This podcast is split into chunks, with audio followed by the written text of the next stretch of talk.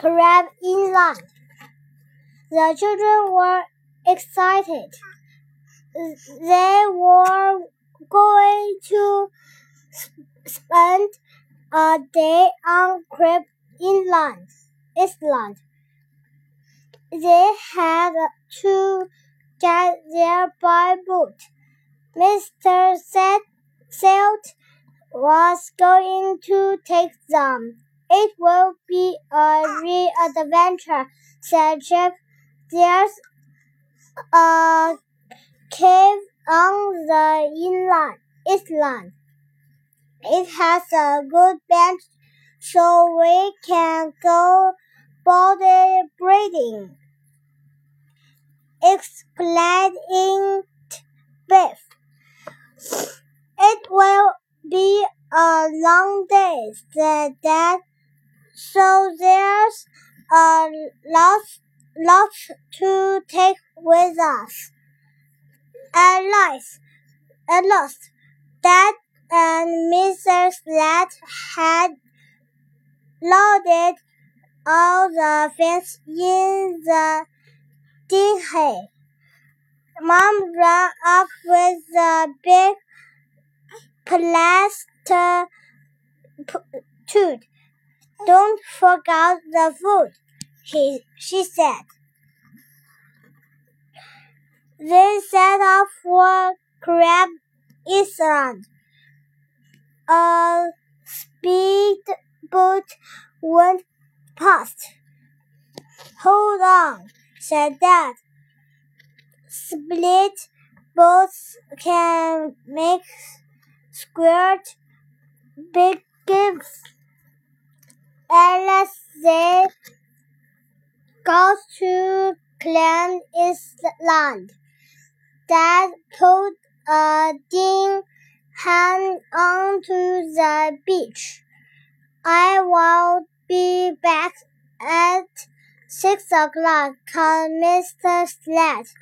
Have fun. We must set up camp, said Dad. Bring all, all, all stuff up here. I will bring the food, said Biff, said Chip. Chip gasped. The food went miss, missing. The plastic tube had fell over the dinghy. I will oh, call Mr. Slat, said Dad. Oh no, my phone has no skin. Skin. We are on this inland with no food. They had bottles of drink, but all they had to eat was a bag of apples and one sweet each. I'm hungry, Mom and it's not lunchtime yet. How about a swim? Sue gasped. Dad, it's good for body breathing. Maybe later, said Beth. Dad took them on the beach hand. Let's see what we can find, he said. Do we have to do this? said Chip. We are so hungry. Look what's for what's floating in the sea, said Dad. The box of food. Time for a swim, is Chip. They are rest into the water. They pulled the box out and looked inside. All the food was there. Hooray!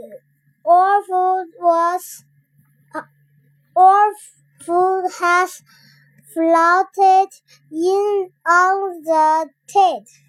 Yet check.